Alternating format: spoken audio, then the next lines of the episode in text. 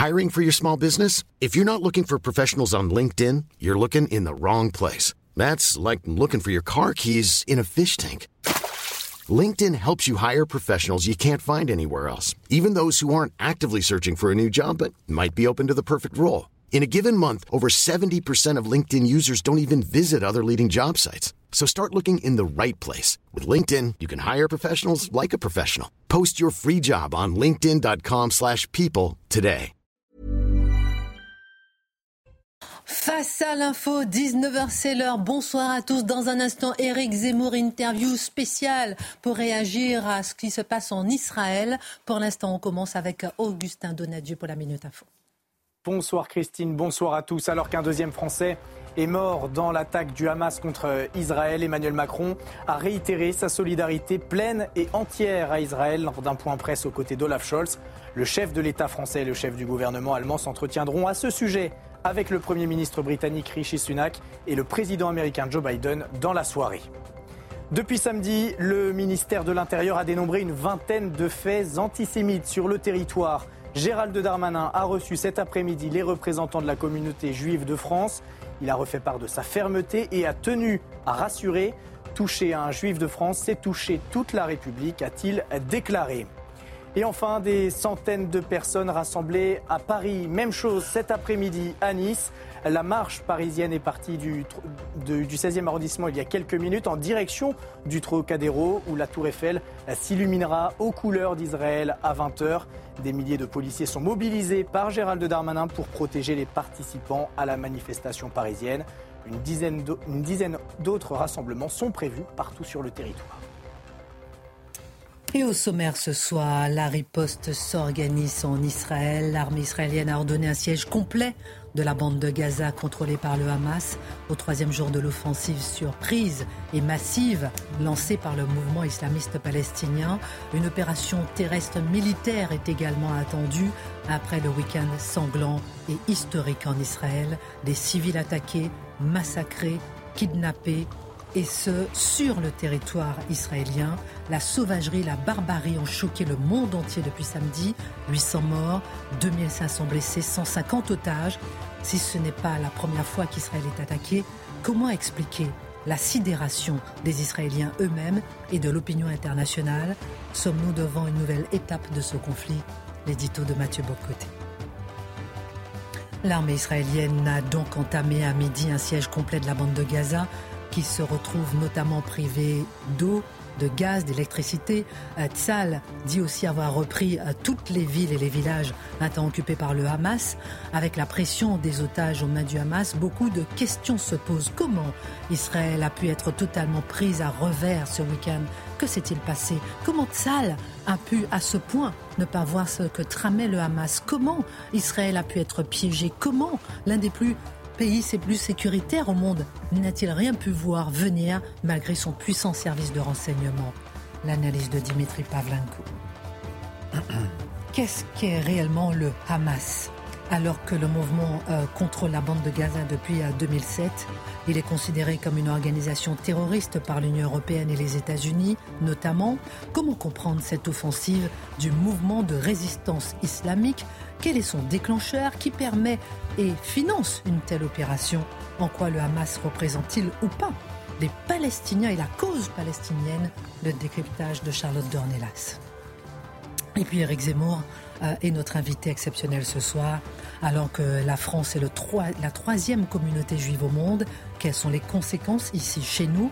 Pourquoi, selon le président du parti Reconquête, le combat d'Israël est celui de notre civilisation? Pourquoi demande-t-il que toutes les conclusions soient tirées sur notre territoire français? En quoi l'interdiction des frères musulmans dont est issu le Hamas serait une solution? Quelles sont les réactions, ces réactions face aux propos jugés ignobles de certains partis politiques de gauche. L'interview exclusive d'Éric Zemmour dans Face à l'info ce soir. Une heure pour prendre un peu de hauteur sur l'actualité avec nos mousquetaires. On commente, on équipe, on analyse et c'est maintenant.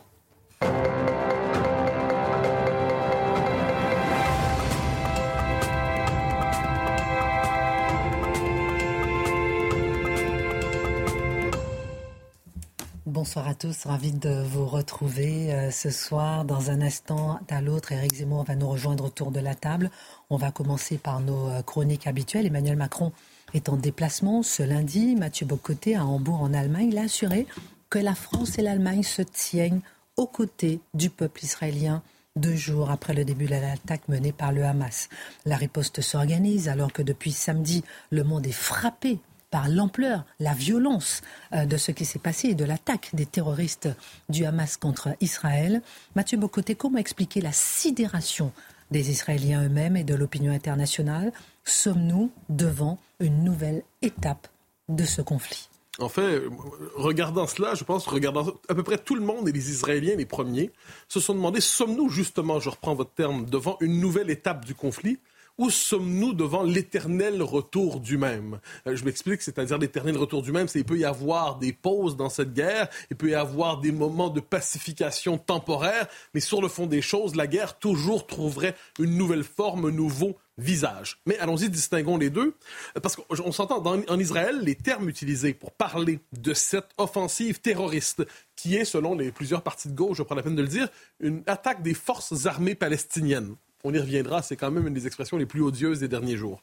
Mais quoi qu'il en soit, Plusieurs disent c'est le traumatisme, la frappe la plus forte, la plus violente, soit depuis la guerre du Kippour, soit même depuis l'indépendance, depuis 48, depuis l'indépendance d'Israël. Donc vous voyez, et une autre formule a été euh, beaucoup utilisée ces jours-ci, je la crois exacte, hein, c'est le massacre le plus important de Juifs depuis la Deuxième Guerre mondiale. On est dans une logique exterminationniste. Quoi qu'il en soit, on y reviendra. Donc, le fait premier, la part de nouveauté, c'est qu'on avait l'impression qu'Israël était un État à ce point protégé, à ce point sécurisé, avec des renseignements d'une efficacité redoutable, avec euh, qui se donnait le droit d'agir lorsque c'était nécessaire pour sauver le pays, avec une armée, un système de défense tel que le pays se présentait à plusieurs comme une forteresse.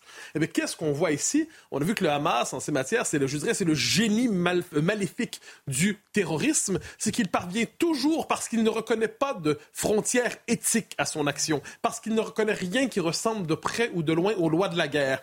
Parce que dans sa logique, tuer un civil palestinien, tuer un enfant, euh, israélien, dis-je, tuer un une femme israélienne, tuer une grand-mère israélienne, tuer un soldat israélien, c'est la même chose. Et c'est même mieux de tuer un civil. Pourquoi? Parce que ça renforce le, sentiment d'effroi. Et on l'a vu depuis quelques jours, on le décrit. Euh, pénétration dans des maisons, viol, on tire des gens chez eux. C'est quand même, on est presque dans la logique des Einsatzgruppen au moment de la Deuxième Guerre mondiale. Ces commandos SS qui avaient pour fonction de pratiquer la Shoah par balle. Et ou de razzia, parce qu'il y a aussi des, euh, lorsqu'on kidnappe des gens, lorsqu'on prend des otages, on est aussi devant une logique de razzia. Quoi qu'il en soit, le système de défense israélien était préparé pour un certain type d'offensive, un certain type de conflit. Et là, il a été, c'est le génie maléfique, je le redis, du terrorisme, que d'inventer toujours la forme inattendue. C'est l'histoire de la stratégie. On invente la stratégie à laquelle personne n'avait pensé pour être capable de faire tomber un pays ou le Par ailleurs, il y a une chose qui est importante à dire là-dedans. Israël, après la guerre, parce qu'il faut, faut jamais l'oublier, avant la Deuxième Guerre mondiale, Israël s'est pensé, c'était la volonté pour les Juifs de se constituer en État national. Après la Deuxième Guerre, c'est devenu aussi, au moment de le créer, le foyer protecteur pour les Juifs, se disant que si il se pourrait que partout dans le monde on soit en danger, mais il y a un endroit où on sera jamais en danger, c'est en Israël. Eh le message du Hamas, c'est que vous n'êtes pas en, vous êtes euh, en, vous en sécurité nulle part, même dans cet État qui était votre foyer protecteur, vous pouvez recevoir une balle au front simplement parce que vous êtes juif. Uniforme, pas uniforme, on s'en fout, on peut vous descendre. Ensuite, ça, c'est la part de nouveauté. Ce que j'appellerais l'éternel retour du même, c'est qu'Israël n'a jamais réussi, depuis 48, pour différentes raisons, à s'installer durablement, à s'installer durablement euh, dans son, coin du monde, même si c'est son, territoire historique, son territoire ancestral, avec l'Arabie saoudite récemment. Hein, il y a eu une d'intégration politique acceptée, mais l'Iran et le Hamas interagissent l'un l'autre avec l'idée qui est simple. Pour eux, il ne s'agit pas simplement de faire reculer Israël. Il s'agit de détruire Israël et on est dans une logique exterminationniste, il faut le redire. Euh, quand on tue des gens juifs parce qu'ils sont juifs, on vous tue, c'est la logique exterminationniste. Et quand on veut priver le peuple juif d'État, on veut détruire cet État, mais je m'excuse, nommez-moi un autre pays dans le monde où on dit on veut détruire l'expression politique de ce peuple. Alors il y a une logique là-dedans exterminationniste ou génocidaire qui s'est manifestée. Peut-être en France, je ferme la parenthèse. Cette guerre, on le sait, trouve un écho partout dans le monde. Des manifestations euh, pro-Hamas, Londres, New York, Barcelone, par exemple. Mais on comprend qu'il s'agit d'un écho contrasté, chaque camp ayant ses partisans. Ce soir, par exemple, il y a des manifestations pro-israéliennes à Lyon, à Marseille, à Montpellier, à Rouen, à Lille. Euh, que comprendre de cela?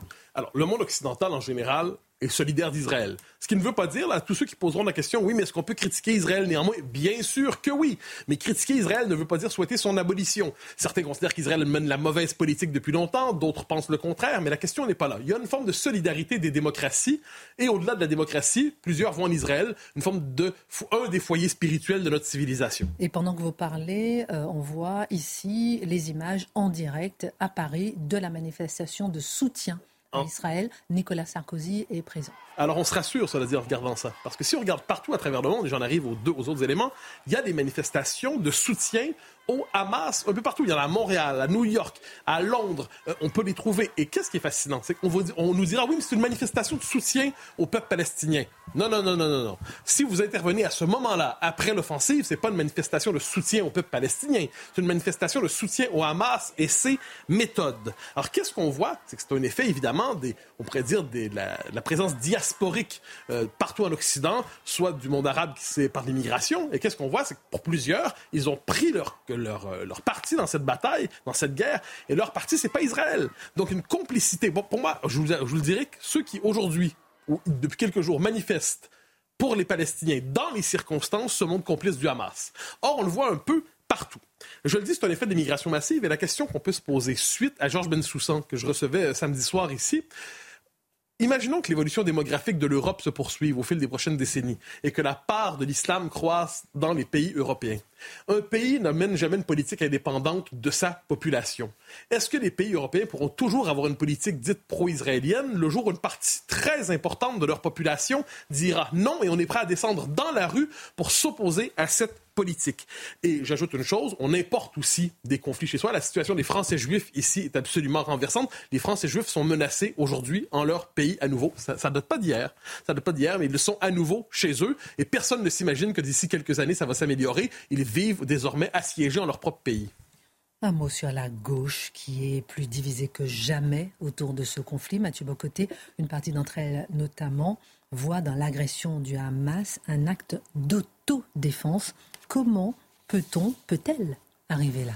Dans son esprit, Israël est un État fondamentalement illégitime. Dès qu'il agit, c'est un État néocolonial qui persécuterait une population antérieure. Donc, il faut comprendre, dans son état d'esprit, dès qu'on tire sur un Israélien, c'est de l'autodéfense. Il faut comprendre qu'une partie du discours palestinien est parvenue depuis plusieurs années à nazifier les Israéliens. C'est le discours, c'est Israël fait aux Palestiniens ce que les Allemands ont fait aux Juifs. Alors il y a même le mythe, on dit du, on pourrait dire le thème de la Nabka, donc qui serait l'équivalent de la Shoah pour les Palestiniens. Donc c'est la nazification des Palestiniens, euh, des, excusez-moi, des Israéliens. Dès lors que vous nazifiez les Israéliens, l'État d'Israël, eh vous dites finalement tous les moyens sont bons pour faire tomber cet état d'apartheid raciste, illégitime et ainsi de suite. Une dernière phrase toute simple, je le disais on a beaucoup parlé ces derniers jours des forces armées israéliennes. Quand on parle ainsi, qu'est-ce que ça veut dire? Ça veut dire qu'on reconnaît que ceux qui ont attaqué Israël, des enfants, des femmes, des vieillards... Palestiniennes. Palestiniennes. Euh, excusez-moi, je, me, je, bascule tout le temps. Qui ont attaqué Israël, donc des forces armées palestiniennes, dis-je, qui ont attaqué Israël et qui ont tué des enfants, des femmes, qui prennent des otages et tout ça, on les présente comme les représentants légitimes du peuple palestinien, comme si le Hamas était le seul représentant légitime des Palestiniens. J'espère que ce n'est pas le cas. Je redoute que ce ne le soit.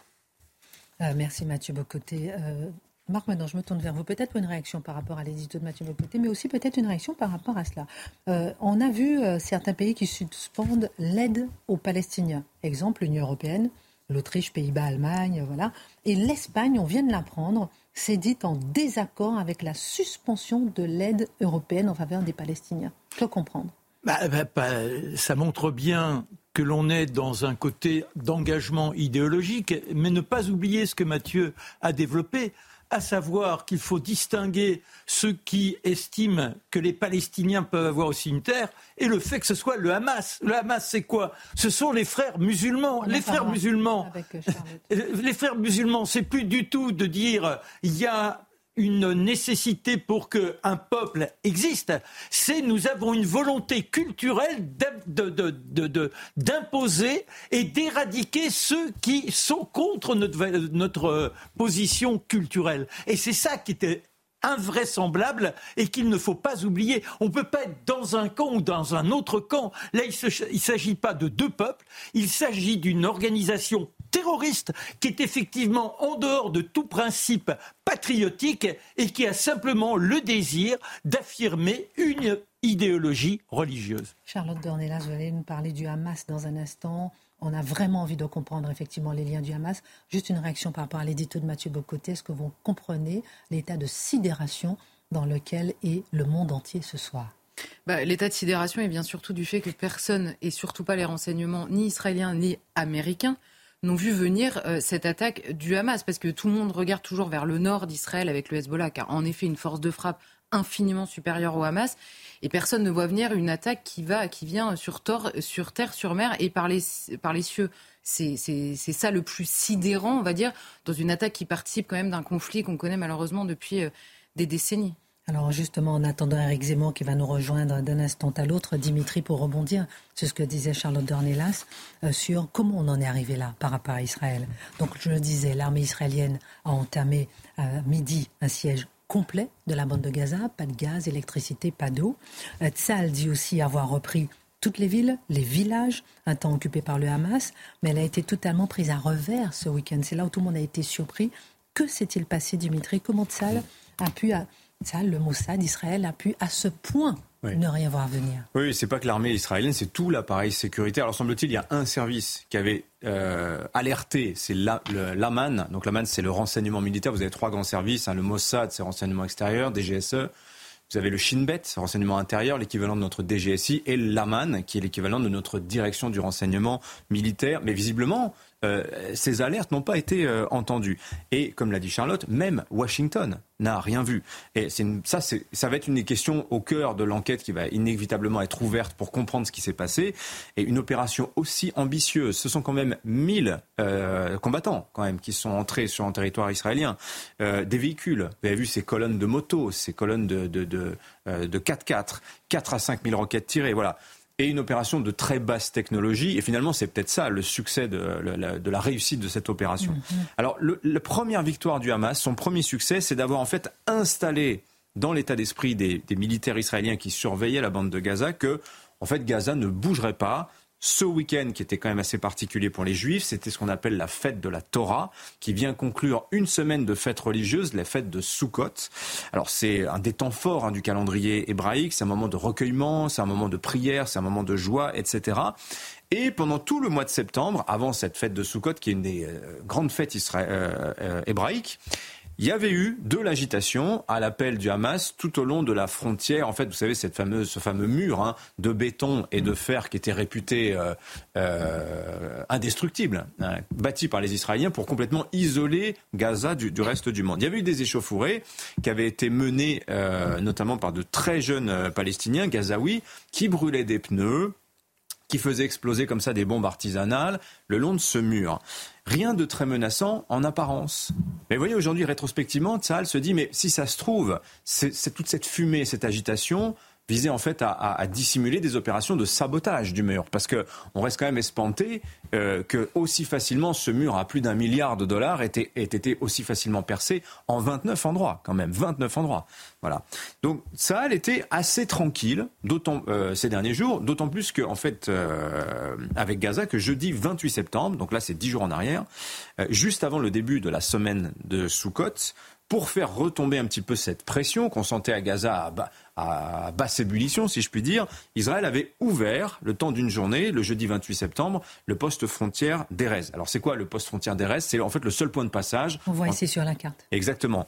C'est au nord de la bande de Gaza. C'est le seul point de passage pour entrer, sortir de la bande de Gaza, ce qui avait permis à 15 000 ouvriers gazaouis d'aller travailler en territoire euh, israélien et de ramener un, petit peu de sous. Et généralement, cette ouverture de frontières, cette capacité à aller travailler de l'autre côté de la frontière, ça suffit à, faire retomber la pression. C'est la stratégie de la paix économique que Israël a mis en place depuis maintenant quand même presque une dizaine d'années.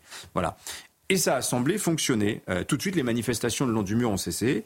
Saal s'est dit, on va peut-être pouvoir se concentrer là où ça chauffe vraiment, c'est-à-dire en fait en Cisjordanie, euh, où on redoutait des, des, frictions toute la semaine entre les Palestiniens et les Israéliens. Hmm. Et effectivement, les trois quarts, les trois quarts des forces de l'armée israélienne se trouvaient en Cisjordanie vendredi soir, donc à la veille de l'attaque euh, menée par le Hamas.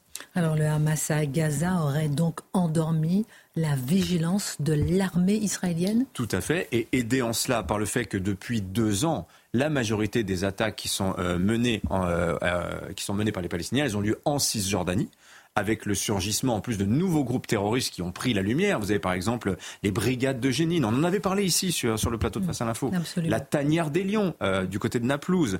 Et l'autre groupe dont on parlait beaucoup, c'était pas le Hamas, c'était le djihad islamique. Je me souviens avoir fait un édito là-dessus justement sur les opérations commando que Tsahal menait dans euh, les camps de réfugiés palestiniens pour euh, cibler justement des combattants du djihad islamique.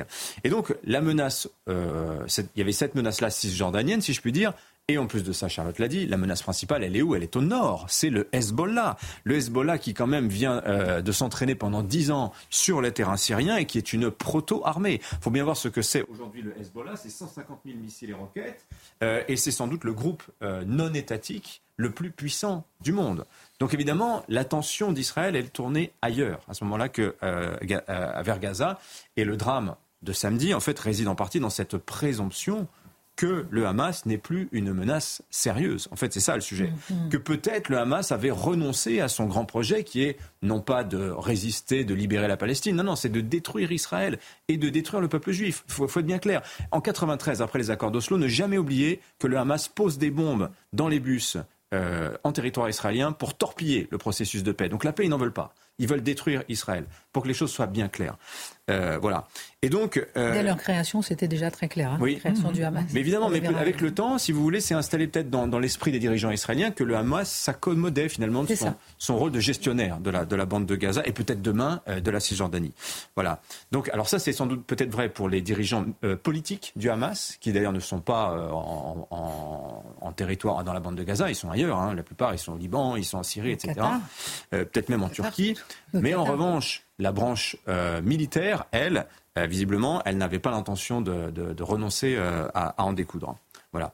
Et c'est d'autant plus coupable, je pense, que en fait, le Hamas, en réalité, son plan, celui qu'on a vu s'exécuter sous nos yeux samedi, bah, ça fait plus de trois ans qu'il s'entraîne, qu'il le répète de manière assez ouverte. Et ça, c'est la découverte stupéfiante que j'ai faite ce week-end. Alors là, c'est assez stupéfiant. Certains parlent de quelques semaines, quelques mois. Et là, vous dites trois ans, c'est-à-dire ben comment cela? Bah Oui, parce qu'en fait, depuis 2018, euh, au moins, vous savez, les organisations euh, armées palestiniennes, il y en avait plusieurs. Vous en avez une dizaine, rien que dans la bande de Gaza. Et elles sont concurrentes, parfois elles s'affrontent entre elles. Bon, mais depuis 2018, elles ont créé ce qu'on appelle la, la, salle des opérations conjointes. Alors c'est pas un endroit, c'est pas un lieu, c'est pas une salle. Non, c'est une unification de ces différentes nuances de la résistance euh, palestinienne. Et alors j'ai posté sur Twitter, si vous voulez aller voir, un document qui émane du Mir Amit Center. Mir Amit, c'est l'un des créateurs du Mossad, et donc euh, des gens ont créé un centre de réflexion sur la sécurité en Israël qui lui ont donné son nom. Et ce Mir Amit Center euh, très précisément l'activité des groupes palestiniens. Et donc, euh, au mois de juin, ils ont publié une note à partir de l'interview qu'avait accordé un chef militaire du Hamas euh, à Al Jazeera. Et qu'est-ce que nous explique cet homme? Mais c'est complètement dingue que depuis trois ans, il mène des exercices conjoints. Toutes ces organisations terroristes s'entraînent ensemble. Opération Firm Support. Et on voit ici les images. Voilà. Et qu'est-ce qu'on les voit Qu'est-ce qu'elles sont en train de s'entraîner à faire? Je vous le donne en mille. Tout est écrit dans le document dont j'ai posté le lien. Tir de roquettes, bien sûr, percement du mur de Gaza, simulation d'attaque de colonies israéliennes et d'enlèvement de soldats israéliens, soit le scénario de l'attaque de samedi. Exactement ce qu'on a vu ce week-end. C'est-à-dire qu'en fait, les Israéliens ne pouvaient pas ne pas savoir. La question est de savoir s'ils ont pris au sérieux le Hamas et les organisations terroristes dont on savait qu'elles s'entraînaient à cela. C'est pas la première fois, 1973, déjà, au moment de l'attaque des Palestiniens, il y avait eu un, élément qui était arrivé au service secret, mais qui n'avait pas été pris en considération. Après, vous avez ce qui s'est passé en 2001 à New York, le 11 septembre. Même chose, c'est quand même les États-Unis et ils n'avaient pas réussi à avoir la moindre information. Alors là, certains disent que par ailleurs, les Américains qui sont en travail avec euh, les services secrets israéliens, eux s'occupent de ce qui se passe en Ukraine et que par conséquent, il y a une partie de leurs effectifs qui ne peuvent pas concourir à travailler dans cette euh, euh, observation de ce qui se passe et se trame mm. sur le terrain en Israël. Charlotte, on va commencer avec vous avant de marquer une pause dans un instant pour accueillir Eric Zemmour. On apprend à l'instant que le Hamas menace de tuer des otages en réaction au raid israélien un communiqué qui vient de tomber. Le Hamas a fait une démonstration de force sans précédent, on l'a vu ce week-end dans ce conflit. D'où vient le Hamas? Que représente-t-il? C'est vrai qu'on suit avec le Hamas depuis euh, quasiment 48, alors ça arrive quand même beaucoup plus tard, mais on suit depuis le début tous les, rebondissements dans ce conflit israélo-palestinien où franchement on peut y passer des heures sans comprendre exactement tout le jeu d'alliance, notamment autour de, la cause palestinienne, ce qu'on a appelé la cause palestinienne au fil des années. C'est un mouvement qui naît en tant que Hamas, qui veut dire mouvement de résistance islamique, ça naît en 87. Mais avant ça, le Hamas, les personnes qui constituent le Hamas existent déjà. Ce sont les frères musulmans jordaniens jordaniens, en gros, qui viennent s'installer dans la partie euh, palestinienne. Tous les fondateurs sont à l'époque euh, euh, formés en Égypte, enfin à ces années-là, et leur but, c'est de créer un pôle de réislamisation de la Palestine pour contrevenir aux échecs, ce qu'ils appellent les échecs contre Israël, de des pays arabes socialistes. Savez qu'en 67, ils constatent que tous les pays arabes qui sont affiliés et armés par ailleurs par l'URSS ont échoué en face d'Israël. Et donc, ils disent on va réislamiser la société, donc nous réapproprier religieusement la société pour combattre Israël. Et à l'époque, on est dans les années 70, Israël préfère l'installation de ses frères musulmans jordaniens formés en Égypte parce que elle, son ennemi mortel, c'est l'organisation de libération de la Palestine. Pourquoi? Parce qu'à l'époque, leur discours, c'est réislamisé, donc ça a l'air d'être à la fois caritatif et religieux. Donc déjà, l'implantation, elle se fait contre l'Organisation de libération de la Palestine, on va dire. En comparaison, ça a l'air moins dangereux. Hmm. Dans les années 80, vous avez la révolution iranienne et la concurrence du djihad islamique dont nous parlait Dimitri sur place. Et là, ça, pousse, ça pousse pardon, le cher Yassine qui, qui va créer euh, le Hamas. Lui, ça le tourne à réinvestir la cause palestinienne. Puisqu'initialement, c'était vraiment la réislamisation de la population. Il investit complètement cette cause-là pour, on va dire, concurrencer le djihad islamique qui commence à prendre beaucoup de place. Là, certains de ces militants sont bannis par Israël et envoyés au Liban où ils sont formés à l'action terroriste. Donc c'est là qu'il y a vraiment le changement, on va dire, de nature euh, dans le mode d'action, hein, pas dans l'imagination. En effet, derrière, on a les premières opérations terroristes après euh, les accords d'Oslo, euh, qui commencent à imaginer le partage notamment euh, de la Palestine. Et à partir de ce moment-là, on a un Hamas qui a un discours clairement de refus absolu de la légitimité même d'Israël et non pas la, la création de deux États. Alors on va continuer dans un instant. On va accueillir Eric Zemmour qui arrive pour qu'on puisse voir avec lui euh, alors que la France est la troisième communauté juive au monde. Quelles sont les conséquences chez nous ici euh, Pourquoi est-ce que le président du parti Reconquête euh, déclare que le combat d'Israël est celui de notre civilisation Des questions qu'on va lui poser. On continuera avec vous. On accueille Eric Zemmour. Qu'on marque une pause, le temps de le faire entrer. À tout de suite. Retour sur le plateau de Face à l'info. Eric Zemmour nous a rejoint. Merci beaucoup, président de Reconquête, pour pouvoir réagir à cette sidération qui a lieu non seulement en Israël, dans le monde entier, les conséquences qu'il pourrait y avoir en, France. Selon vous, on en parle dans un instant. On continue avec Charlotte Dornelas. On est en train de se demander, Eric Zemmour, qu'est-ce que le Hamas concrètement?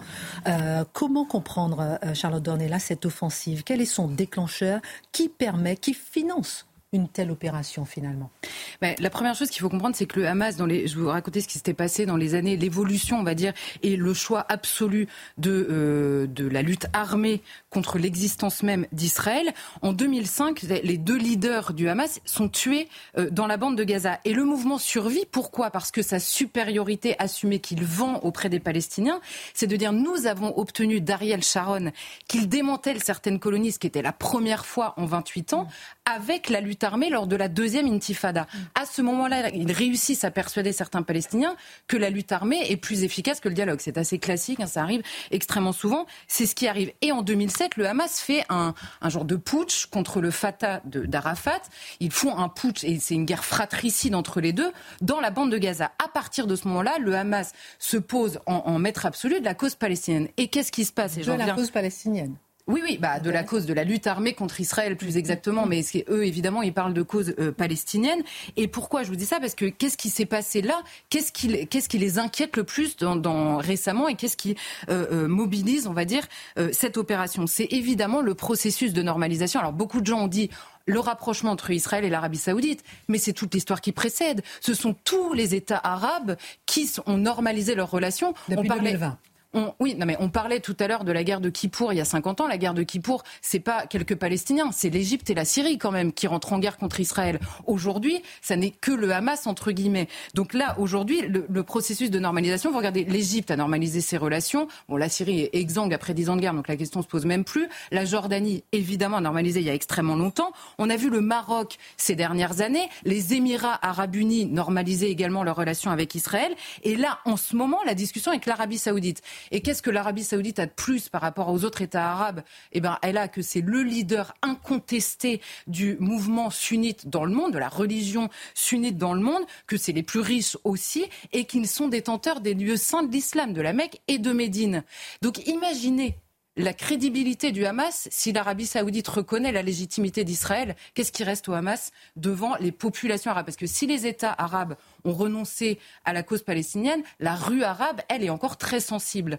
Donc ils obligent l'Arabie saoudite à observer extrêmement attentivement, et c'est d'ailleurs exactement ce qu'on voit, la riposte israélienne. L'Arabie saoudite, ils sont comme des idiots, si je puis me permettre. C'est qu'ils regardent et ils se disent, bon, bah, maintenant, on va être obligé de dire à Israël doucement dans la réaction. Les otages, évidemment, servent à ça, euh, euh, là, avec les, nouvelles menaces euh, du Hamas. Et par ailleurs, il y a aussi des villes des villes peuplées d'Arabes en Israël. Est-ce qu'ils vont réagir ou pas et évidemment la Cisjordanie. Donc vous voyez que c'est ça qui, mobilise, on va dire. Et après, comment est-ce qu'il est financé? Il est financé par à peu près tout le monde. Euh, le, le Hamas, alors par des biais plus ou moins détournés. D'abord, dans la bande de Gaza, il allait bien importer de l'Égypte. Au moment où Al-Sisi arrive en Égypte au pouvoir, il se bat contre les frères musulmans qui sont son ennemi mortel. Là, il y a un énorme blocage. Depuis, il y a des biens importés qui rapportent énormément d'argent, la taxe sur les biens importés. Tout ça va au Hamas puisqu'il contrôle tout.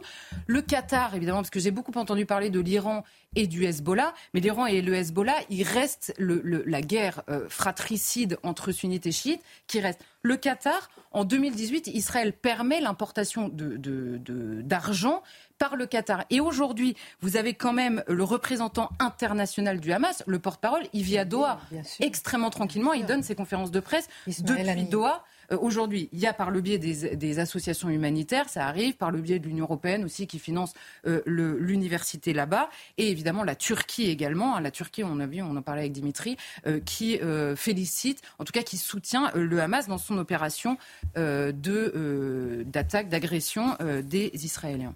Je vois qu'Éric Zemmour vous acquiescez. Une dernière question pour vous avant de vous, faire réagir, Éric Zemmour, pour bien planter le décor, si vous permettez. Dernière question, Charlotte le Hamas représente-t-il les Palestiniens C'est un peu ce qu'on se posait euh, tout à l'heure comme question, comme bon nombre de gens qui soutiennent l'opération semblent le comprendre. Est-ce qu'ils soutiennent la cause palestinienne? La, première chose, c'est que c'est très difficile à savoir. Pourquoi? Parce qu'à la fois dans la bande de Gaza, c'est une dictature absolue. Les, les, les on va dire, du Hamas sont ultra corrompus. Euh, et, c'est une dictature absolue. Vous imaginez bien qu'ils ne font pas ni de sondage ni d'élection. Donc déjà, savoir est-ce qu'ils seraient élus ou pas, euh, c'est difficile. En Cisjordanie, c'est pas beaucoup mieux. Mahmoud Abbas, il a tellement peur de les perdre qu'il n'en fait pas non plus. Ça fait 15 ans qu'il n'y en a pas eu. Donc est-ce qu'il voterait pour Mahmoud Abbas? Je ne sais pas. Est-ce qu'il voterait pour Netanyahou?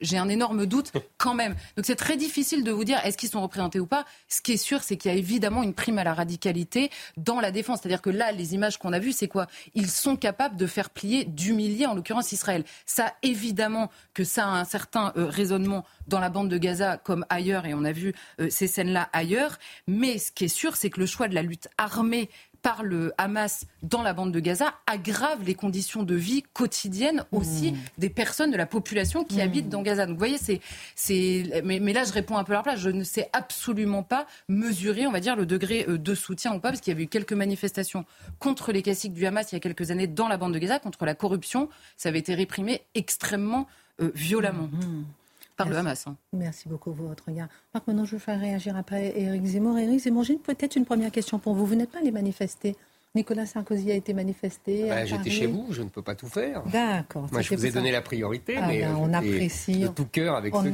qui, manifestaient. On apprécie, vous êtes de tout cœur oui, Mais... Et, oui, Éric Simon, merci d'être notre invité exceptionnel de, ce soir sur ce sujet.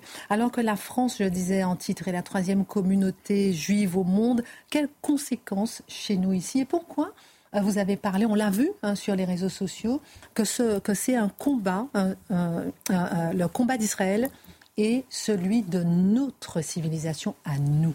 Bah, euh, vous faites bien les choses dans cette émission. D'abord, je suis content de, revenir euh, avec vous.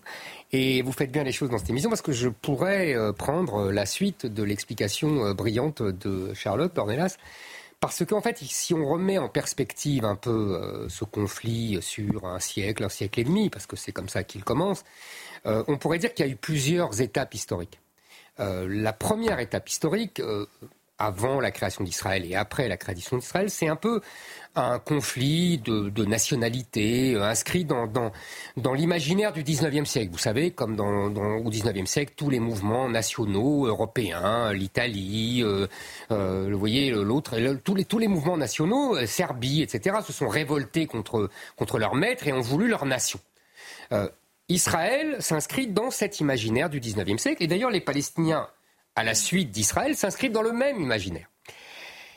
Et puis, il faut bien comprendre que cet imaginaire du XIXe siècle se déroule au XXe.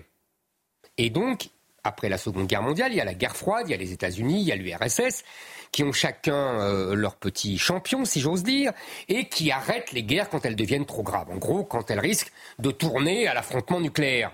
Et donc on a vu toutes les guerres entre, euh, dont parlait Charlotte, entre les Israéliens et les États arabes, hein, l'Égypte, la Syrie, la Jordanie, arrêtées par les Américains et les Soviétiques quand ça devenait trop grave. En 56, en 67, en 73. Donc, si je résume, un, un imaginaire 19e siècle encadré dans la géopolitique du 20e siècle. Mais aujourd'hui, ce n'est plus ça du tout.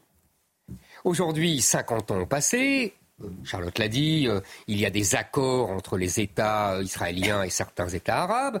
Surtout, le mouvement national palestinien a en vérité échoué. Les Palestiniens, ce c'est pas les seuls d'ailleurs, il y a les Kurdes, il y a d'autres, euh, sont un peuple sans État-nation. Ça, arrive. Euh, par ailleurs, le Hamas n'est pas du tout un mouvement palestinien. Le Hamas est un mouvement islamiste. C'est une branche des frères musulmans. Euh, euh, c'est, vous savez, son, sa devise, euh, c'est le Coran est notre constitution et le djihad est notre chemin. on le voit bien d'ailleurs aujourd'hui. C'est un prétexte pour eux, les, les Palestiniens. Ils s'en moquent complètement. Ce qu'ils veulent, c'est lutter contre Israël, qui est associé à l'Occident, au fameux croisé. Vous savez, puisque leur imaginaire, eux, je parlais de l'imaginaire du 19e siècle, l'imaginaire arabe, c'est l'imaginaire du Moyen Âge, avec les croisades, etc. Et donc, pour eux, les juifs et les chrétiens sont tous des croisés. Et donc, ils vont les chasser comme ils ont chassé euh, au Moyen Âge le royaume de Jérusalem croisé. Ça, c'est, voyez, la géostratégie. On est dans le monde du Tington. On n'est pas dans le monde du 19e siècle, du 20e siècle, etc. On est dans le monde du conflit de civilisation. Et c'est pour ça que quand j'ai vu euh, euh, cette, cette, terrible attaque, quand j'ai vu les images, euh, ça rappelait plus, en vérité, en particulier pour ces jeunes gens qui dansaient, qui faisaient une fête dans le désert et qui ont été massacrés. Mm. je crois il y a eu 270 morts. C'est terrifiant avec ces images de jeunes filles violées, jetées sur un, sur un, sur un, sur un camion, etc. On pense plus au Bataclan, mm. vous voyez, qu'à des guerres classiques. Mm. Parce que c'est le Bataclan, c'est la, même opération, c'est le même modèle d'opération, c'est la même idéologie, c'est le même Allah Akbar. Vous voyez, on est dans, ce registre-là, plutôt que euh, dans le registre des, des, affrontements passés.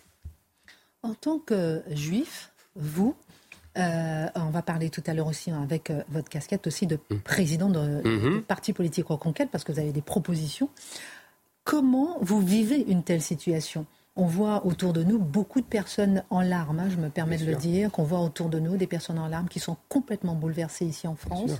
Et comment vous avez vécu Il y a bien sûr une émotion euh, absolument euh, irrésistible et, qui emporte tout. Mm-hmm. Euh, moi, en plus, j'ai des gens de ma famille en Israël, donc on a peur pour eux, on leur écrit, etc. Bon, il y a ça d'abord. Mais vous me connaissez très bien. Euh, moi, je suis un juif de la, de la tradition israélite française, c'est-à-dire je parle le moins possible de ma religion. Euh, vous savez, je m'inscris dans une lignée que je trouve glorieuse, des, des, grands israélites français, de M. Raymond Aron, de M. Claude Lévi-Strauss, euh, qui disaient bien qu'il n'y avait ni double nationalité, ni double allégeance.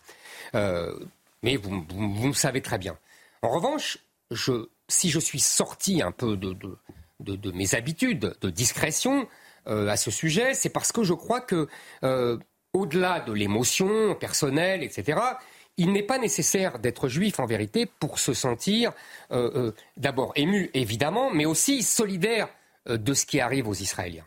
Parce que c'est ce que je vous dis, je considère, et là, c'est une analyse que je fais, on n'est plus dans le registre du sentiment, je considère que nous avons changé de monde, que euh, ce conflit de civilisation nous touche tous, et on va en parler, que Israël est en vérité le porte-drapeau de cette civilisation qu'on peut appeler judéo-chrétienne, occidentale, euh, européenne, comme on veut, et, qu'il est attaqué pour cela aujourd'hui. Et que donc, euh, il nous arrivera, et il nous est déjà arrivé, je faisais référence au Bataclan tout à l'heure, exactement la même chose, car nous sommes, si j'ose dire, cette expression triviale, pardonnez-moi, dans le même bateau. Euh, et nous sommes dans le même conflit de civilisation euh, euh, défini il y a une vingtaine d'années par Samuel Huntington. Alors vous dites nous sommes dans le même bateau. comment vous réagissez lorsque vous voyez toutes ces manifestations qu'on a vues dans le monde entier? On l'a vu, tout, on en parlait tout à l'heure. Londres, New York, des grandes capitales qui sont pro-Hamas. Et ensuite, on va venir ainsi à la gauche en France, qui a choqué une bonne partie de la classe politique. Mais vous savez, on peut parler de, des autres pays, vous avez raison, puisque l'Europe a importé depuis 20 ans, 30 ans, 40 ans une très importante euh, euh, immigration arabo-musulmane. Donc c'est tout à fait logique que nous importions en même temps euh, les conflits de civilisation dont je parlais tout à l'heure.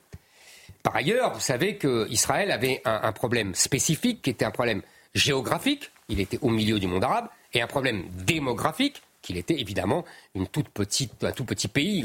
à l'époque, c'était 3 millions, maintenant c'est 9 millions, par rapport à des centaines de millions euh, d'arabo-musulmans. Et à l'époque, on pensait que l'Europe était évidemment extérieure à ce genre de situation. Et non. La, folie des dirigeants, en particulier français, mais aussi européens, c'est qu'on a importé cette population et donc que nous nous retrouvons dans la situation d'Israël euh, alors que rien ne nous y prédisposait. Donc en France, Qu'est-ce qui se passe? En France, nous sommes, vous le savez très bien, le pays où il y a la plus importante communauté musulmane d'Europe. Et je crois, je l'ai déjà dit d'ailleurs, que la grande leçon, je pense que c'est la grande leçon de la présidentielle de 2022, c'est qu'il y a eu l'émergence, l'accouchement d'un peuple islamo-gauchiste à l'occasion de cette présidentielle de 2022, sous les auspices de Jean-Luc Mélenchon.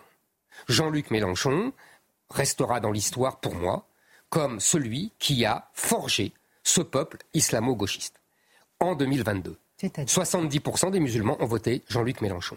Et Jean-Luc Mélenchon va plus loin, car il aime les théories et les références historiques.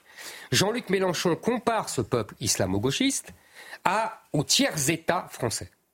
Je ne sais pas si on se rend compte de ce que signifie cette comparaison. Le tiers-État en 1789, c'est les bourgeois, les paysans, euh, qui vont prendre le pouvoir et exécuter, guillotiner, tuer ou exiler ceux qui ne sont pas d'accord avec eux, c'est-à-dire les aristocrates, les prêtres, etc. C'est le sort que M. Mélenchon nous réserve. Pour lui, aujourd'hui, le nouveau peuple français est ce peuple islamo-gauchiste, c'est-à-dire euh, d'abord les musulmans, dans les banlieues et ailleurs, avec qui s'agrègent à ce peuple euh, la cohorte woke euh, des minorités soi-disant euh, persécutées par l'homme blanc hétérosexuel. c'est ça son nouveau peuple islamo-gauchiste. Il ne s'en cache nullement. il dit d'ailleurs qu'il n'arrivera au pouvoir que si ce qu'il appelle les quartiers populaires, c'est d'ailleurs cette phrase, ce mot est très intéressant, parce que ça veut dire que pour lui, c'est le nouveau peuple français. Euh, il définit ces enclaves étrangères islamisées comme quartiers populaires. Et tous les médias reprennent. Euh, ça veut bien dire ce que ça veut dire, vous voyez. Euh, pour lui, plus les quartiers populaires, comme il dit, voteront pour la gauche et Mélenchon, plus Mélenchon aura une chance d'arriver au pouvoir. Et ce qui est important, ce qui est important à bien comprendre, parce qu'on vit sur des schémas anciens, on appelle gauche des gens qui ne sont pas d'accord avec LFI. Mais il faut bien que les gens comprennent, des gens comme Roussel, des gens comme d'autres, euh, qui euh, s'affichent euh, pour plaire aux médias en opposition à LFI, c'est qu'il n'y a pas d'électeurs derrière ces gens-là. Et que Jean-Luc Mélenchon a tous les travers, a tous les cynismes, mais il a compris une chose, c'est qu'aujourd'hui, il n'y a plus d'électorat à gauche sans ce peuple islamo-gauchiste. On va regarder son tweet et on va continuer à réagir. Euh, le tweet de Jean-Luc Mélenchon, voilà, toute la violence déchaînée contre Israël à Gaza ne prouve qu'une chose, la violence ne produit et ne reproduit qu'elle-même. Horrifiée, euh, nos pensées, notre compassion euh, vont à toutes les populations désemparées victimes de tout cela. Le cessez-le-feu doit s'imposer. La France doit y travailler de toutes ses forces politiques et diplomatiques. Et je termine, les peuples palestiniens et israéliens doivent pouvoir vivre côte à côte en paix et en sécurité. La solution existe, celle de deux États conformément aux résolutions de l'ONU. Jean-Luc Mélenchon fait semblant d'adopter la vieille position française héritée euh, de la politique du général de Gaulle dans les années 60. En vérité, vous comprenez bien que c'est un leurre. D'ailleurs, les réactions premières euh, de euh, d'autres LFI sont très révélatrices. D'ailleurs, d'autres, comme le NPA, euh, le, groupuscule gauchiste, euh, ou comme d'autres, qui prennent carrément parti pour le Hamas et qui approuvent, dans un premier temps, euh, ces actes de terrorisme. D'ailleurs, on pourrait les attaquer pour apologie du terrorisme. La justice pourrait s'en emparer. Bah, justement, pour l'instant, on ne voit personne les attaquer pour apologie contre le terrorisme ou encore les sortir de l'arc républicain. Alors, ce que je voulais vous dire, c'est que tout est bon pour conforter ce peuple islamo-gauchiste. Depuis trois mois, on, a eu des exemples à profusion. On a eu la mort du jeune voyou Naël et euh, les émeutes qui ont suivi. Euh, là, Mélenchon et LFI ont pris parti clairement pour les émeutiers. Ensuite, on a eu les abayas l'interdiction par les abayas. On a vu encore Jean-Luc Mélenchon prendre parti pour les abayas et pour les porteuses d'abayas. Et désormais, vous voyez, sur le plan géopolitique, on voit qu'ils prennent immédiatement parti pour les Hamas, quelle que soit euh, l'horreur euh, de, cette, agression. Donc, si vous voulez, on voit bien que c'est une stratégie, ce n'est pas le hasard, ce n'est pas des réactions, ce n'est pas des sentiments, c'est une stratégie. Jean-Luc Mélenchon a compris qu'aujourd'hui, à gauche, il n'y avait plus d'électorat sans les musulmans, il n'y avait plus de gauche sans le peuple islamo-gauchiste, et que donc tout est fait pour conforter ce peuple-là. Et évidemment, ça a des conséquences terribles sur la France. Euh, parce que, si vous voulez, aujourd'hui, nous voyons bien qu'il y a un affrontement entre euh, ce peuple mélanchoniste, ce peuple islamo-gauchiste, et en vérité, ce que moi j'appelle la droite, parce que euh, ils vont mécaniquement, même les gens qui se croient encore de gauche, je ne leur jette pas la pierre, hein. ils, se croient ingénument encore de gauche, mais en vérité, ils ne le sont plus. Ils ne le sont plus parce que la gauche, c'est LFI. La gauche, c'est l'islamo-gauchisme. Et c'est ainsi. Ils ne choisissent pas, vous savez, quand euh, au XIXe siècle, la gauche a décidé que le peuple, c'était les ouvriers. Eh bien, il y avait des gens de gauche avant qui ne voulaient pas du socialisme et qui se sont retournés à droite. Eh bien, c'est la même histoire. Aujourd'hui, Jean-Luc Mélenchon nous dit la gauche, c'est le peuple islamo-gauchiste. Et tous les autres sont de droite. Il dit même de l'extrême droite. Alors, si j'ai bien compris, moi je me mets à la place de Français, les Français qui sont choqués et qui, en regardant ces images terriblement violentes, se disent ça peut arriver chez nous, voire c'est déjà plus ou moins arrivé chez nous. Est-ce que ça veut dire que Jean-Luc Mélenchon, LFI, serait complice éventuellement de ce qui pourrait se passer demain On peut dire que, Ou ce que craignent Jean-Luc Mélenchon et LFI sont la branche politique de, du djihad ou de l'islamisation de la France. On, peut le dire comme ça. Euh, bon, bah, voilà, au moins c'est clair. Euh, maintenant, oui, je dis aux Français, ils ont raison d'avoir peur. Euh, Parce qu'on sent, on sent au-delà même de la peur, et Éric Zemmour, on sent une certaine terreur. Mais on sent les Français terrorisés. C'est tout à fait légitime de leur part. Ils ont déjà connu je l'ai dit tout à l'heure, euh, euh, le Bataclan, le Bataclan euh, qui ressemble évidemment comme deux gouttes d'eau à, je l'ai dit, ce massacre des jeunes dans le désert. les Français ont raison. Et regardez, tout de suite, dès qu'il y a eu les images, l'information sur cette attaque, qu'est-ce qu'a fait Darmanin? Mm, mm. Le ministre de l'Intérieur immédiatement a renforcé la protection des synagogues. Ah, on pourrait dire, mais quel rapport? Ben oui, il y a un rapport. Euh, il dit lui-même désormais qu'il y a eu 20 actes antisémites depuis 24 heures. S'il dit 20, le connaissant, ça veut dire qu'il y en a au moins une centaine. Euh, euh, au minimum. vous avez vu ces images de HLM, de banlieue, qui mettaient à leurs fenêtres les drapeaux du Hamas. il y a des manifestations samedi prévues qui ont été interdites, en particulier à Lyon, et qui ont été maintenues par les organisateurs en faveur du Hamas et, des Palestiniens. Il n'y a aucune raison euh, que ça s'arrête là. Euh, moi, ce que je dis, c'est ce que j'annonce depuis euh, des années. C'est très grave pour notre pays puisque nous avons importé la population arabo-musulmane en masse et que donc nous avons importé les islamistes, les méthodes du Hamas. C'est pour ça d'ailleurs que je propose euh, l'interdiction, la dissolution, puisqu'on dissout à tout va, monsieur le ministre de l'Intérieur, dissout à tout va, la dissolution des frères musulmans, même s'ils s'appellent maintenant, je crois, musulmans de France, puisque le Hamas n'est qu'une branche des frères musulmans. Euh, j'ai lancé d'ailleurs, euh, si vous me permettez, une pétition pour réclamer la dissolution des frères musulmans il suffit d'aller sur mon compte Twitter et, de, participer à cette euh, pétition. Mais, j'irai plus loin parce que je vais vous demander justement quelles sont vos propositions en tant que chef de parti. Regardez ces images qu'on a en direct de la Tour Eiffel aux couleurs euh, d'Israël. Alors, beaucoup de langues mauvaises ou pas s'inquiétaient déjà de ne pas voir la Tour Eiffel aux couleurs d'Israël. Est-ce que entre Éric Zemmour, ces images que l'on voit ici, entre les manifestations qu'on a vues là en direct à Paris, euh, Lyon, euh, Montpellier, Lille, est-ce qu'il n'y a pas un espoir? Il y a un espoir dans la prise de conscience. C'est-à-dire que les Français, massivement, prennent conscience de l'horreur de euh, ces méthodes des frères musulmans et des islamistes et ont compris que ça pouvait arriver, c'est déjà arrivé en France, et que ça pouvait arriver de nouveau en France, et que c'était l'avenir de la France si on ne faisait rien. Donc oui, il y a de l'espoir. Maintenant, il faut bien comprendre qu'il faut aller au-delà de la prise de conscience. Il faut prendre des mesures. Alors, euh, quelles mesures, par exemple, Alors moi, j'ai proposé, j'ai proposé simplement, d'abord, pour des raisons humanitaires, euh, que la France organise un pont aérien euh, pour rapatrier les Français qui sont en Israël et ceux qui veulent rentrer en France.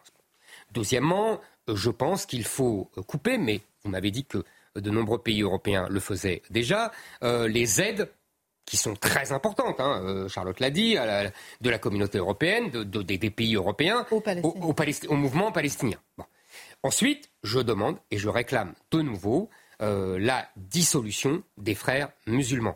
Je pense qu'il faut aller plus loin. On peut même demander, je l'ai dit tout à l'heure, la euh, la mise en examen de, ces gens pour apologie du terrorisme, euh, des gens comme NPA, des gens euh, des mouvements gauchistes qui ont absolument félicité le Hamas pour ces actes parce que c'est de l'apologie du terrorisme. Vous voyez, il y a des tas de mesures en court terme à prendre. je crois qu'elles sont indispensables. Charlotte Dornelas, votre réaction par rapport au constat, aux propositions d'Éric Zemmour. Ensuite, on fait un tour de table. Mais je pense que si la, chose qui pourrait être discutée, c'est est-ce que le conflit israélo-palestinien s'est transformé en guerre de civilisation, notamment par le jeu des alliances. Ça pourrait être discuté là-bas. Là où je suis absolument d'accord, c'est que par le biais de l'importation des populations et donc de la lecture du conflit extrêmement binaire de, de, de, ces populations essentiellement musulmanes qui sont arrivées en France, ce qui est sûr, c'est que ici, cette lecture-là d'un conflit lointain et par ailleurs la plupart du temps absolument inconnu, enfin, il y, a une ignorance crasse sur l'évolution de ce conflit-là là-bas, sert ici de lecture absolument binaire dans le rapport à la France, dans le rapport aux alliances de la France dans le monde, dans le rapport de la lecture de ce que fait l'Occident dans le monde. Donc je pense que dans un sens, ça pourrait être discuté, dans l'autre, absolument pas. il est vrai que ce conflit a été importé euh, euh, par ce biais-là, et on le voit d'ailleurs dans les manifestations euh, pro-palestiniennes qui y avait déjà ces dernières années ça n'est jamais une question de population. La première chose qu'on vous dit, c'est l'existence d'Israël. Les gamins, ils arrivent, euh, d'abord, ils sont nés ici et euh, leurs parents sont nés au Maroc. Explique-moi de quoi tu me parles, en fait. Et place, la Palestine sur une carte, bon courage aussi. Donc ça, c'est sûr que ça sert de prétexte euh, chez nous pour attaquer la France et ce qu'elle représente. Ça, c'est indiscutable. Euh, Marc Menon, ensuite on fait un tour. De... Ben, on est des mécréants. Et il y a beaucoup, pardonnez-moi, hein, de, thèmes ou de sujets qu'on n'a pas pu aborder parce que ça va vite. Mais par exemple, le rôle du, Hezbollah, le rôle de l'Iran, le rôle de, du Liban. Vous qui parlez euh, depuis euh, des années de la libanisation de la France. Voilà, j'aurais peut-être aimé vous entendre là-dessus si on a le temps. Marc Menon. Ben, on est des mécréants. Et c'est ça qui est organisé. Et on a de plus en plus de femmes voilées parce qu'on les encourage à afficher un refus un refus de la République laïque, un refus de la laïcité. Et c'est pour ça que c'est déterminant depuis tout à l'heure. On a bien mis ça en, forme, à savoir que c'est pas la défense d'un territoire pour les Palestiniens, c'est la volonté d'imposer une lecture culturelle et d'imposer cette façon de vivre chez nous. Et c'est donc l'indigénisme, ce que favorisent les partis, comme en partie, comme entre autres euh, Mélenchon. Et ces gens s'aveuglent volontairement, mais les frères musulmans, là, aujourd'hui, dans les quartiers, disent quoi? Eh bien, ils sont en train de mener la propagande pour justifier ce qui s'est passé du côté du Hamas et comment il est indispensable que l'on affiche pour ces jeunes l'identité musulmane alors qu'ils sont des Français. C'est ça qui est terrifiant. C'est-à-dire que on, entretient cet amalgame entre être arabe et être musulman et on veut à tout prix que les femmes, entre autres, aient la possibilité d'être en ségrégation par rapport à la République, en s'affichant fièrement libre, en étant emprisonnées dans le tissu. Il faudrait peut-être se poser des questions par rapport à ça. Eric Zemmour, je vous donne le mot de la fin dans un instant. Euh, Dimitri, ensuite Mathieu. Bah, si vous me permettez, Christine, moi je voudrais poser une question au président de parti qui est avec nous. Parce que c'est vrai que la situation qu'on voit en, Israël actuellement euh, euh, ouvre des questions qui sont abyssales. Hmm. Euh, alors moi, deux questions qui me viennent à l'esprit, c'est euh, d'abord euh, l'opération que les Tzal comptent engager pour tenter d'aller libérer les otages pourrait éventuellement déclencher une intervention du Hezbollah libanais, et on sait à quel point il est aujourd'hui puissant. donc la première question que je voudrais vous poser, c'est qu'est-ce que vous attendez, vous, Eric Zamor, de la France, si jamais une telle évolution arrivait? Et puis, qu'en est-il de la solution à deux États? Parce que certains vont dire aujourd'hui, elle est complètement torpillée. Euh, et donc, finalement, ne resterait que le scénario d'une annexion de la Cisjordanie par euh, Israël, ce qui ouvre aussi des questions gigantesques. Et est-ce que vous pensez que ça doit pousser la France à justement relancer les discussions pour cette solution à deux États qui, à bien des égards, paraît la solution la plus raisonnable. Même J'essaye de, répondre rapidement parce que je sais que vous êtes pris par le temps. Euh, la première, oui, il peut y avoir une extension du conflit. D'ailleurs, j'ai vu que le Hezbollah avait déjà euh, lancer quelques roquettes et attaquer les positions israéliennes. Pour l'instant, c'est un peu timide. Euh, j'ai vu aussi que les Américains avaient envoyé euh, leurs marines pour, et en, avertissant l'Iran et le Hezbollah de ne pas bouger. oui, ça peut tourner très mal, parce que derrière le Hezbollah et derrière le Hamas d'ailleurs, il y a l'Iran. les Israéliens n'ont jamais caché qu'ils voulaient euh, en profiter pour euh, détruire euh, les installations nucléaires de l'Iran. Enfin, la guerre peut se généraliser, vous avez tout à fait raison, et là, on ne maîtrise plus rien. ce que peut la France, en vérité, pas grand-chose. malheureusement, je dirais, mm. parce que la, situation est dans les mains des Américains d'un côté et à la limite des Russes, parce que les Russes ont cette particularité d'être à la fois bien avec l'Iran et avec les Israéliens. On l'oublie, euh, Poutine est plutôt copain, si j'ose m'exprimer ainsi, avec Netanyahou. Et en plus, euh, les Israéliens euh, ont eu la prudence ou l'habileté de ne pas condamner l'offensive russe en Ukraine. Donc ça, c'est la. Donc ils pourraient jouer les faiseurs de paix, ce qui serait assez paradoxal depuis, de, vu la situation depuis un an. Deuxièmement, Sur les deux États. Les deux États alors moi, je vais vous dire, je vous parle franchement, euh, je n'y crois plus depuis 30 ans.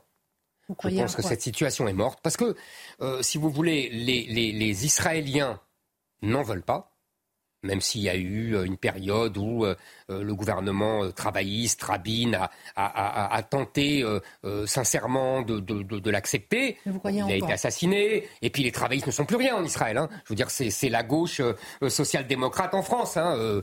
sans être méchant, c'est Manuel Valls, pour lequel j'ai le grand, plus grand respect. Mais vous voyez, les travaillistes aujourd'hui, c'est plus rien. Bon, politiquement et électoralement. donc les Israéliens n'en veulent pas. Et en vérité, c'est ce que j'ai essayé d'expliquer euh, tout à l'heure, c'est que euh, on n'a plus en face un mouvement national. À l'époque, on avait l'OLP qui, ne mégotait pas sur le terrorisme, hein, on l'a oublié, il détournait des avions, il massacrait des gens et tout ça. Bref. Mais euh, il y avait dans le gouvernement de l'OLP, autour d'Arafat, beaucoup de chrétiens palestiniens, de chrétiens arabes. C'était un mouvement national, c'est ce que j'essaie d'expliquer au début, mm. dans l'imaginaire du 19e siècle. Mais c'est terminé aujourd'hui. On a un conflit religieux, d'ailleurs avec les religieux juifs qui prennent de plus en plus d'importance en Israël, et en face les, religieux musulmans, c'est un conflit de religion. Et comme vous savez, la fameuse formule de Malraux, qu'est-ce qu'une civilisation? C'est tout ce qui s'agrège à une religion. Là, on voit bien qu'on a euh, deux religions, deux civilisations. Euh, les juifs qui sont adossés au monde euh, chrétien, la fameuse civilisation judéo-chrétienne, et de l'autre côté, la civilisation islamique. Donc moi, je ne crois plus aux deux États. Je vais vous dire la vérité. si je voulais être un peu ironique, je dirais que les États arabes non plus. Euh, L'Arabie saoudite n'y croit plus. Pour eux, les Palestiniens ont toujours été un fardeau. Euh, il y a, vous savez, il y a des antagonismes au sein du monde arabe. Hein, il ne faut pas se leurrer. Euh, les, pays du Golfe sont un peu l'aristocratie de ce monde arabe et méprisent la piétaille maghrébine ou palestinienne. c'est ça l'univers. Vous voyez, c'est pas, faut pas croire qu'ils font semblant de défendre la cause palestinienne parce que c'est Charlotte qui l'a dit, je crois tout à l'heure. Elle reste très populaire euh, dans euh, les peuples euh, du monde arabo-musulman. On l'a vu pendant la Coupe du Monde, vous vous souvenez, quand le Maroc a fait sa brillante prestation, les joueurs et les supporters arboraient le drapeau palestinien. On se demandait d'où ça venait. Alors, eh ben... Mathieu Bocoté. Bah, en fait, réaction, bien une question à Eric Zemmour. Bah, on utilise beaucoup le concept de. Vous utilisez le terme de civilisation. Mais de ce point de vue, pour les Occidentaux, il y a une forme de test qui, s'impose déjà eux-mêmes. C'est-à-dire, lorsqu'on entend éviter une riposte disproportionnée, éviter de frapper exagérément euh, suite à l'agression que vous avez subie. C'est comme si on disait d'une certaine manière, euh, ne bridez-vous et ne répondez pas à la hauteur de l'attaque qu'on vous a lancée. De ce point de vue, l'humanitarisme a déjà euh, déclassé le politique. Et sur le plan de la question, une question toute simple, politiquement, en France, j'ai l'impression qu'une partie de la gauche s'est retenue dans les premières minutes parce qu'elle voulait, elle voulait. Et là, dès qu'il y, a, dès qu'il y aura la première bévue israélienne, inévitablement, on va chercher à de nouveau à nazifier Israël. Bien sûr. Dernier mot, Eric Zemmour, par rapport à à ce qui se passe ce soir. On a vu aussi que la riposte israélienne pour terminer a commencé à se mettre en place. On voit que c'est difficile avec euh, les otages. On voit que ça va être euh, compliqué. Euh, le mot de la fin pour ce sujet. Je pense que effectivement, Mathieu n'a pas tort. C'est-à-dire qu'il va y avoir une réplique israélienne qui va être terrible. Pour deux raisons. D'abord parce qu'ils ont toujours fait comme ça. même si depuis quelques années ils se retiennent euh, mais euh, ils, pensent que c'est leur survie qui est en jeu.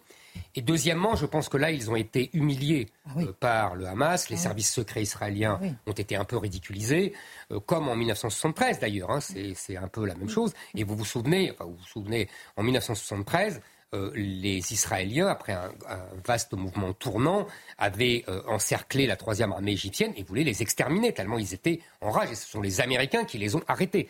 Euh, donc c'est pour vous dire que là, évidemment, que la réponse va être terrible, à la hauteur de l'affront et à la hauteur du, drame, du malheur. là, ils, ont, ils ont passé un stade. Je veux dire, ils n'ont plus, ils n'ont pas tué des soldats. C'est ce qu'on ce qu'on disait tout à mm. l'heure. On n'est pas dans une guerre classique entre soldats. Ah oui, là, ce on tue des, femmes, des grands-mères, des enfants. C'est bon. Et, et je pense qu'effectivement, Mathieu a raison.